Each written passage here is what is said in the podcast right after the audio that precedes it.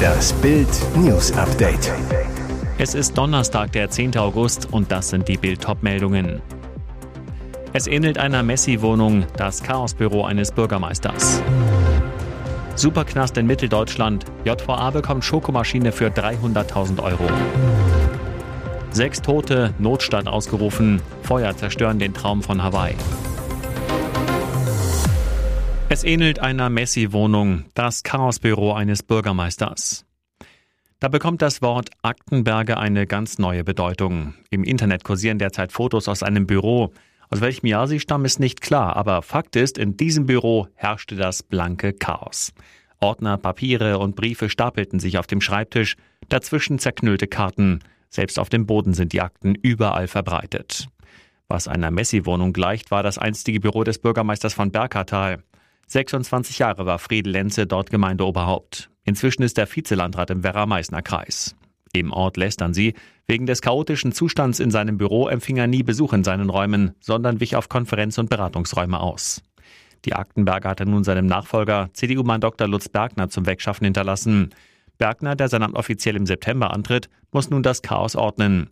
Eine der ersten Amtshandlungen. Seit 2008 hat die Gemeinde keine Jahresabschlüsse gemacht. Die muss er jetzt nachreichen. Der Jahresabschluss für 2008 soll in Kürze fertig werden. Lenze wird nach Bildinformation mit Samthandschuhen angefasst, da die Ausfertigung der Abschlüsse ohne sein Zutun nicht geht. Es fehlen offenbar wichtige Unterlagen, die einfach nicht zu finden sind. Kampf gegen gefährliche Tigerböcke in Deutschland. Seuchenexperte warnt, es gibt nur noch ein enges Zeitfenster. Die asiatische Tigermücke ist nur drei bis acht Millimeter groß, doch das Tropeninsekt wird für Deutschland eine große Gefahr. 2007 wurde die Stechmücke in der Bundesrepublik zum ersten Mal gesichtet. Jetzt droht ihre flächendeckende Ausbreitung. Für die Elimination der bekannten Tigermückenpopulation gibt es in Berlin nur noch ein enges Zeitfenster, sagt der Berliner Chefepidemiologe Daniel Sagebiel vom Landesamt für Gesundheit und Soziales dem Tagesspiegel. Schon in den nächsten Jahren könnte sie sich so verbreitet haben, dass gefährliche Infektionen mit tropischen Krankheiten drohen. Denn die Tigermücke überträgt Viren, die Tropenkrankheiten wie Dengue, West-Nil oder Zika-Fieber auslösen können.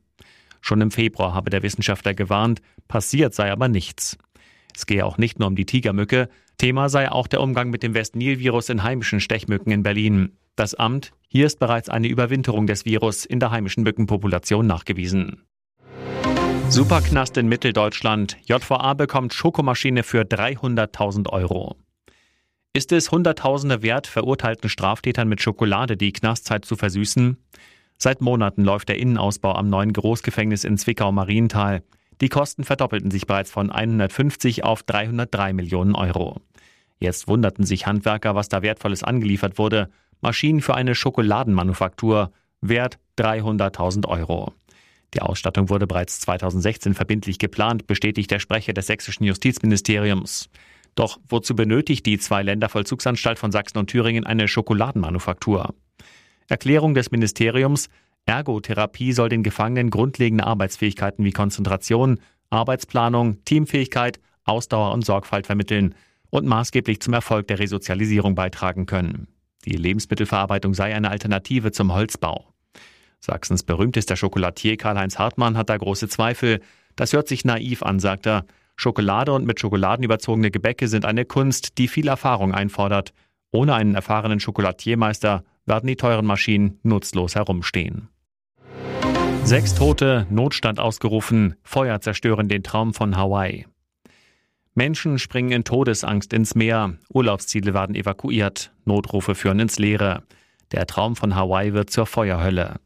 Mindestens sechs Menschen sind bei schweren Busch- und Waldbränden auf den Inseln Maui und Big Island ums Leben gekommen. Winde des Hurrikans Dora fachten die Feuer wieder an.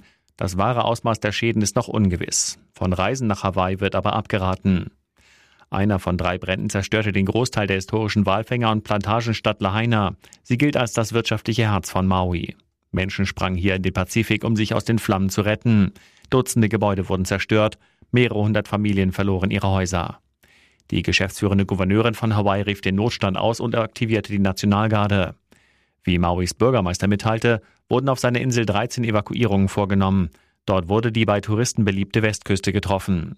Die US-Küstenwache teilte bei Twitter mit, zwölf Menschen aus dem Wasser gerettet zu haben. Sie waren ins Meer gesprungen, um den Flammen zu entkommen. Wird Mukoko der große Verlierer? Welcher BVB-Transfer jetzt immer heißer wird?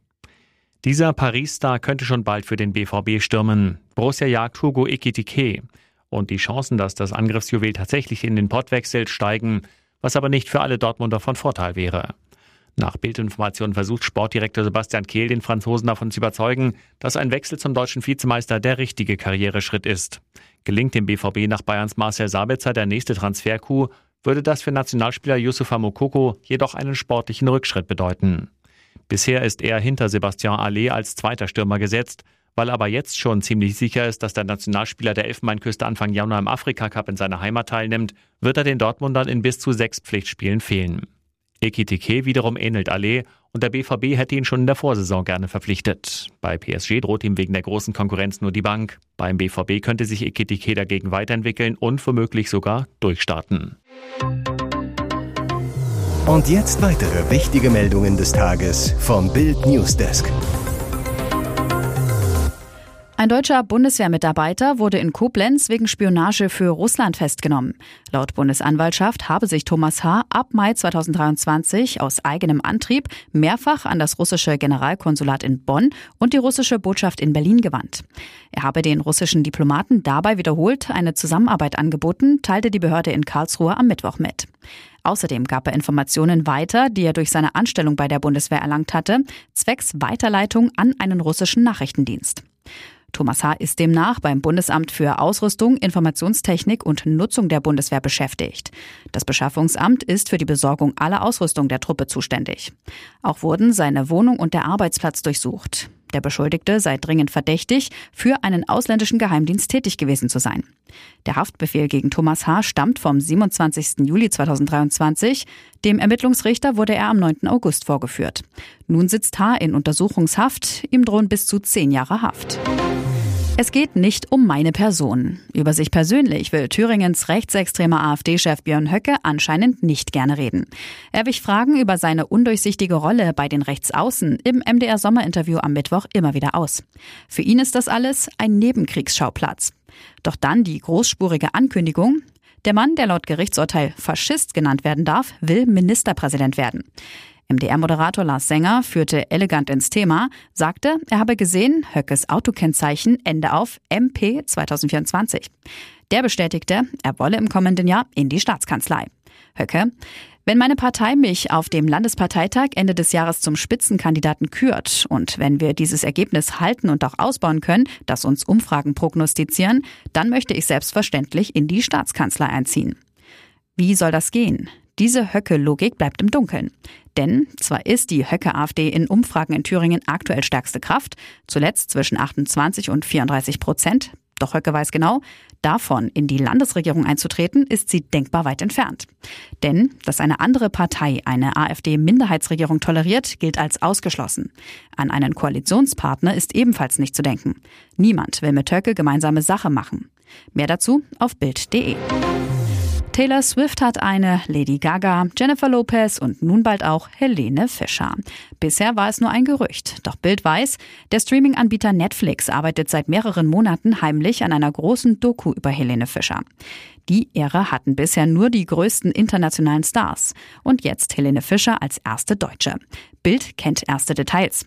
Gedreht wird schon seit Monaten für einen 90-minütigen Dokumentarfilm, der voraussichtlich im Frühjahr 2024 erscheinen soll. Die Kamerateams filmen bei Konzerten von Helene, sprechen mit ihrem Manager Uwe Kantag, langjährigen Wegbegleitern, Fans und einer Journalistin, die Fischer seit Anfang ihrer Karriere begleitet hat. Und natürlich gibt es auch ein Interview mit Helene Fischer selbst. Die ist aktuell noch in der Sommerpause ihrer großen Rauschtournee. Doch in wenigen Tagen geht es schon wieder los. Auch die Doku-Dreharbeiten sollen nach Bildinfos noch weiterlaufen. Bei Netflix wollte man sich zu der geplanten Doku auf Bildanfrage nicht äußern. Während der Prinz durch Japan tourt, Harry auf Royal Website herabgestuft. Royaler Glanz in Japan. Aber im Netz geht es dem Prinzen an den Kragen.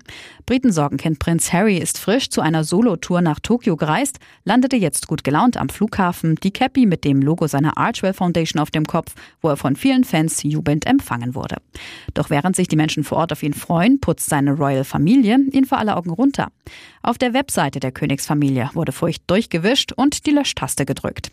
Harry ist keine königliche Hoheit mehr. Dass drei kleine Buchstaben verschwunden sind, macht groß die Runde.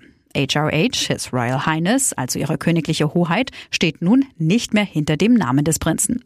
Im Rahmen ihres Royal Rücktritts 2020, dem Maxit, hatten Harry und Ehefrau Meghan den Anspruch auf die Nutzung der HRH-Titel verloren, damit auch das Anrecht auf royale Security. Trotzdem war die Bezeichnung bis zuletzt noch an einigen Stellen auf der offiziellen Homepage der Königsfamilie zu finden. Ein Versehen? Es könnte laut Daily Mail sein, dass Harry irrtümlicherweise noch als königliche Hoheit auftauchte, die Webseite einfach nie bereinigt wurde, bis der Fehler jetzt auffiel. Fans fordern Produkt-Comeback, Dr. Edgar spricht Pizza-Machtwort. Pizza ist beliebt, Burger sind beliebt. Doch wenn man beides fusioniert, gehen die Meinungen auseinander. Wirbel um ein Produkt von Lebensmittelriese Dr. Oetker. Immer mehr Fans machen Druck und wünschen sich ein abenteuerliches Produkt zurück, den Pizzaburger. Den hatte der Konzern tatsächlich schon mal im Sortiment. Erhältlich war er in den Sorten Salami, Speziale und Diavolo. Doch vor drei Jahren nahm Dr. Oetker den Pizzaburger aus dem Sortiment. Das schmeckt manchen Kunden gar nicht. Auch Influencer fordern eine Rückkehr des Pizzaburgers. So schrieb etwa Twitch-Star Montana Black auf dem Twitter-Nachfolger X, ich sage Ja zum Pizzaburger. Seine Botschaften erreichen dort immerhin 1,4 Millionen Nutzer. Die Hoffnung der Fans wird wohl enttäuscht. Auf Ex schrieb Dr. Oetker, mit großem Interesse verfolgen wir das Interesse rund um den Pizzaburger, da nun auch reichweitenstarke Stimmen laut werden, um eine Wiedereinführung unserer damaligen Produktinnovation zu erwirken, möchten wir das Ganze nochmal mit einem detaillierten Statement würdigen? Nein. Auch auf Bildanfrage hielt der Konzern am Pizzaburger aus fest. Ein Sprecher, leider war der Absatz unseres Pizzaburgers nicht groß genug, um an dem Produkt festzuhalten.